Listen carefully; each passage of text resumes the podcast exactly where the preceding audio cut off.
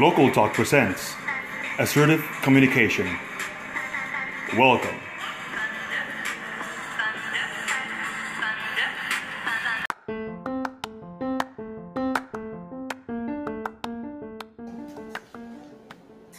Bienvenidos a la tercera edición del podcast de St. George Prep School. Nos acompañan Eduardo, Carlos, Héctor y Naomi. Y mi nombre es Cela. Soy su maestra de español. El tema que estaremos tocando el día de hoy es la comunicación asertiva. Como sabemos, todas las personas hablamos, reímos, lloramos, cuestionamos, pedimos, soñamos y hasta queremos.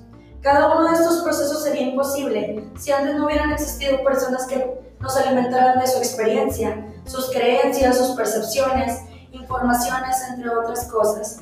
Eduardo, ¿tú alguna vez te has preguntado cómo sería tu vida si hubieras crecido alejado de la sociedad? Sí, me lo he preguntado. Eh, creo que mi vida sería muy aburrida y no tendría todas esas experiencias que ahora tengo. Además, cuando estaría hablando con alguien, no tendría ese tema de comunicación y esa fluidez al hablar que tengo ahora. Héctor, ¿qué habrías hecho si nadie hubiera compartido contigo sus ideas y sus, enseñanzas? Creo que sería muy diferente en mi vida, porque yo soy una persona que aprende mis errores y de los, y de los demás, así que si no me dijeran sus enseñanzas, me pudo, me pudo haber afectado en mi vida, porque así podría cometer los mismos errores que ellos y hasta me podría ir peor. Eduardo, compártenos la importancia que tiene en tu vida diaria la comunicación. La comunicación en mi vida diaria tiene mucha importancia, ya que con ella puedo eh, expresar mis necesidades y tener un tema de comunicación, estar hablando constantemente con alguien y no aburrirme solo de relacionarte con los demás? Mi manera de relacionarme con los demás es un poco fresca, ya que no me gusta estar aburrido y siempre me gusta tener un tema de conversación gracioso. ¿Cómo se relacionan el lenguaje y la comunicación? El lenguaje y la comunicación se relacionan en que si no tenemos el mismo lenguaje no podemos tener una comunicación fluida. ¿Con qué frecuencia diriges mensajes a las personas más cercanas a ti y de, cuál, de qué manera lo haces? Eh, ¿Con qué frecuencia lo manejo? Cada 10 minutos básicamente, ya que siempre necesito algo y, por ejemplo, eh, a mi madre le pido de comer porque es una necesidad mía. Héctor, platícanos sobre los elementos de la comunicación. Pues uno de los elementos de la, de la comunicación que yo sé son el emisor, el mensaje, el código, el receptor, el canal, el ruido y el contexto.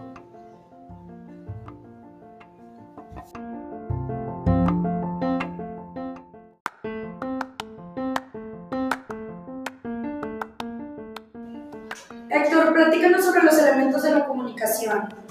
Pues nosotros sabemos que los elementos son el emisor, el mensaje, el código, el receptor, el canal, el ruido y el contexto. ¿Por qué es importante relacionarlos o utilizarlos? Es importante relacionarlos y utilizarlos porque esos son los que usamos en nuestra vida diaria, sea con nuestros amigos, nuestra familia y etc. Para comunicarnos empleamos otros recursos como los movimientos eh, corporales que usualmente exageramos cuando hablamos, como movemos la mano, y también obviamente el lenguaje oral, que es la más importante porque es la función que más usamos todos los días. Sin ella resultaría básicamente imposible convivir con todos. Carlos, menciona los diferentes tipos de intenciones al querer transmitir mensajes. Los diferentes tipos de intenciones al querer transmitir mensajes son referir, informar, convencer, ordenar, emocionar, sensibilizar, comunicar, expresar, suplicar, etc. Y aunque cada intención, intención tenga los mismos elementos, cambia su finalidad y la manera de transmitir el mensaje. No es lo mismo comunicarte para pedir una pizza, porque cuando pides una pizza, la pides con respeto y dices, buenas tardes, ¿puedo pedir una pizza? Y, y, no es lo mismo con tus amigos, ya que con tus amigos le dices, ¿qué onda? ¿Cómo andas? Y ni siquiera le preguntas, buenas tardes o cómo están y así. Entonces cambia mucho. ¿En qué consiste la intención comunicativa? Consiste en que cuál es tu intención del mensaje que vas a transmitir. En más o menos lo mismo que acabo de explicar hace rato. ¿Qué es lo que quieres llegar a dar a entender con tu mensaje?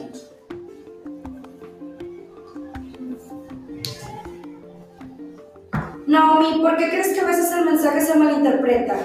Eh, yo pienso que a veces se malinterpreta porque no llega bien el mensaje al receptor.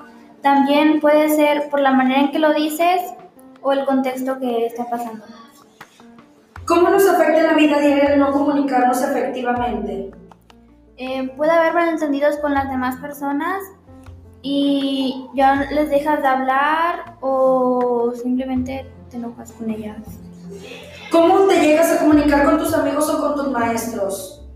Em, con los maestros te comunicas de manera formal y mediante lenguaje, y- porque así puedes llegar a una conclusión con ellos.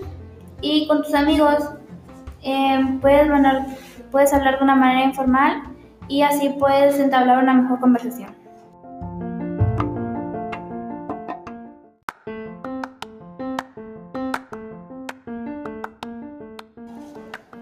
Ejemplo, no es lo mismo decir necesitas ayuda a necesitas ayuda, porque puedes llegar, la persona te puede llegar a malinter- malinterpretar la situación, puede pensar que la estás dañando o simplemente la hace sentir mal. ¿Cuáles son los beneficios de tener una comunicación asertiva, Naomi? Em, los beneficios pueden ser que llegas a tener una mejor relación de conversación y también el mensaje llega de manera efectiva. Como por ejemplo, si yo estoy hablando con alguien de manera efectiva, la persona me llega a entender y podemos tener mejor eh, comunicación.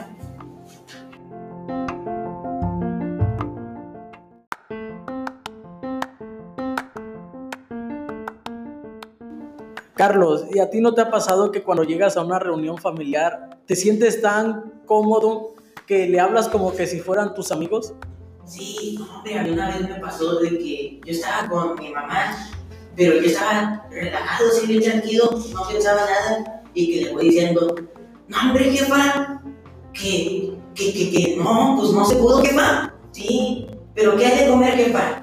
Y que me va volteando con unos ojos de, ¿por qué me estás hablando así? Y yo, ay, perdón, jefa, es que, digo, mamá, perdón, mamá, es que tuve un mal día, pero ya todo bien, perdóneme, sí, no volverá a pasar. Y sí, estuvo feo el asunto, casi casi que me regañan.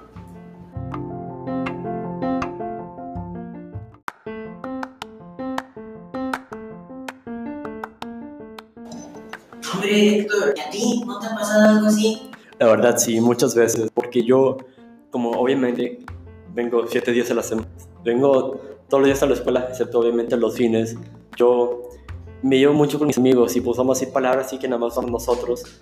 Y como soy tan acostumbrado a llevarme así con ellos, a veces me sale con mi mamá de que, no sé, estoy platicando con ella, le digo una palabra que yo solo, usualmente uso con ellos. Y mamá me dice, no, ¿por qué me hablas así? Yo no soy tu amigo. Y ahí, ay, no, se me salió. Y pues es algo que me ha pasado varias veces por, otra vez por la costumbre, porque tanto estamos acostumbrados a platicar así con nosotros, porque cuando estamos con un papá o un maestro cambia el vocabulario que usamos con nuestros amigos, porque con ellos estamos más con confianza y con los maestros y los papás tenemos que hablarle más formales. Y pues ¿y a ti Naomi no te algo similar a ti?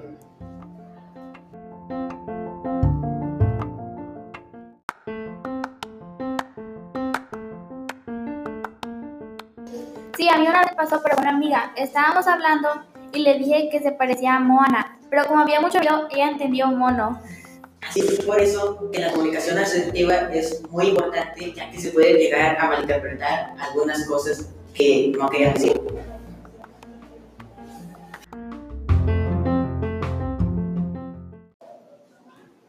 Estaremos dando algunos tips para la comunicación sea eficaz y sea asertiva. Miren, el consejo que yo les puedo dar es de que siempre cuando van a hablar con alguien, chequen su alrededor y con quién es que van a transmitir el mensaje. Ya que a mí me pasó, pues, que estaba con mi madre y de empezar a hablar con un lenguaje coloquial cuando debí hablar con un lenguaje formal y con respeto, ya que me regañó y solo porque empecé a hablar con ese lenguaje coloquial, el cual no debe de hacer. Así que siempre revisen eh, su contexto y el entorno en el que se encuentran. Yo opino lo mismo, Mora, con tu opinión, porque como tú dijiste, siempre hay que estar, este, siempre tenemos que estar vigilando nuestro alrededor, nuestras personas, porque pueden malinterpretar las cosas, como el ejemplo que ha dicho Naomi también, porque ya me pasó a mí varias veces esto, lo que tú dijiste, por ejemplo, que lo que he dicho yo, de que yo cambio el lenguaje con mis papás, con maestros y con mis amigos, con mis amigos me pueden llevar un poquito más, más vulgar, más llevados.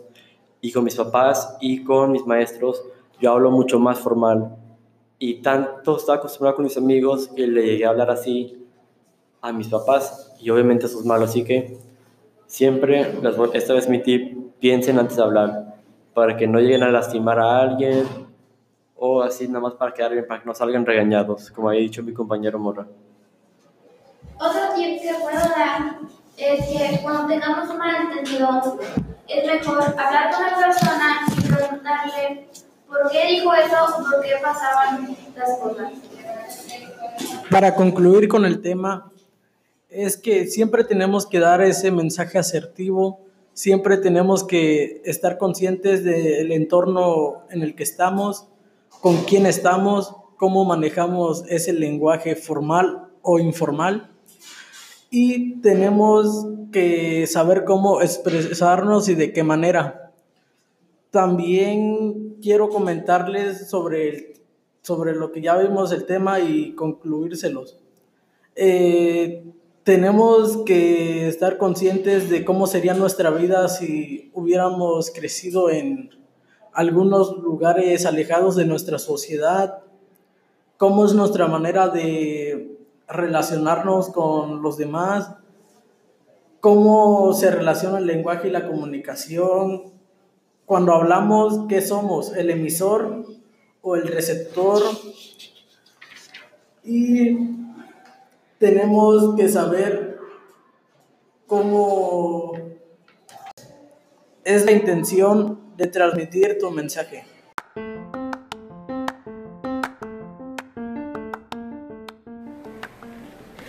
Por el día de hoy es más que suficiente. Espero que esta información sea útil para ustedes y recordar que para poder mantener una comunicación asertiva en nuestra sociedad es de vital importancia estar conscientes de todo el proceso de comunicación y siempre hablar con claridad según sea nuestra intención.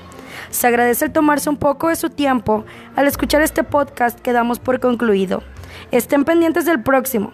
No se, los, no se les olvide, síguenos en Spotify como Glocal Talks y en Instagram como St. George Prep School. Gracias.